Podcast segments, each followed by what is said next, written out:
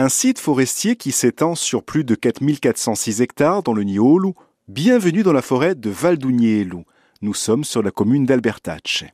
Une forêt qui couvre toute la haute vallée du Gol et qui se caractérise aussi par son emprise au pied de plusieurs sommets.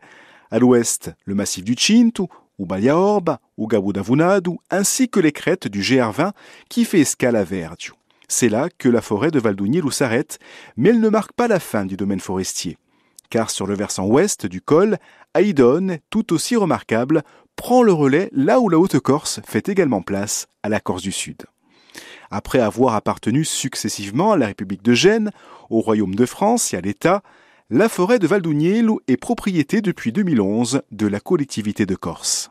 Quand vous arriverez au cœur de la forêt, vous serez entouré de pins larigi, aulnes odorants, hêtres ou encore bouleaux. Rien que le pin larichou représente une surface de 1215 hectares. Et puis, côté faune, au gré de votre balade, vous apercevrez des espèces remarquables, dont plusieurs endémiques à la Corse et à la Sardaigne, comme la citelle, l'aigle royal ou encore le gypaète barbu. Et puis, vous pourrez aussi guetter quelques amphibiens comme la fameuse salamandre de Corse, mais aussi des discoglosses. Enfin, chez les mammifères, pour les très chanceux, vous pourrez admirer en hiver quelques mouflons du massif du Cinto qui viennent s'abriter en période de fort enneigement dans la forêt. Nous étions aujourd'hui dans la forêt de Valdounielu.